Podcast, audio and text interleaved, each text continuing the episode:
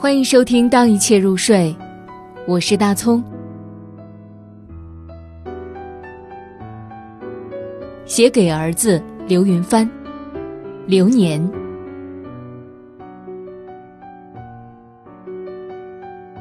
突然想到了身后的事，写几句话给儿子。其实，火葬最干净，只是我们这里没有。不要开追悼会。这里没有一个人懂得我的一生。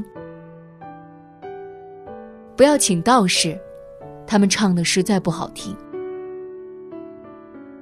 放三天吧，我等一个人，很远。三天过后没有，就算了。有的人，永远都是错过。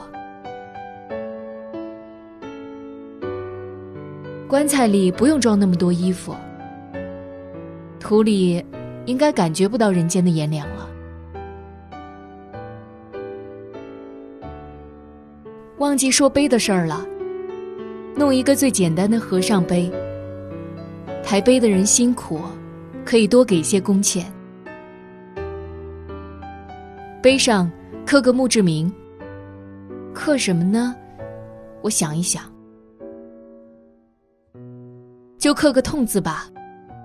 这一生，我一直忍着没有说出来。凿的时候，叫石匠师傅轻一点儿。清明时候，事情不多，就来坐一坐。这里的风不冷，不用烧纸钱，不用挂青。我没有能力保佑你，一切靠自己。说说家事，说说那盆兰花开了没有？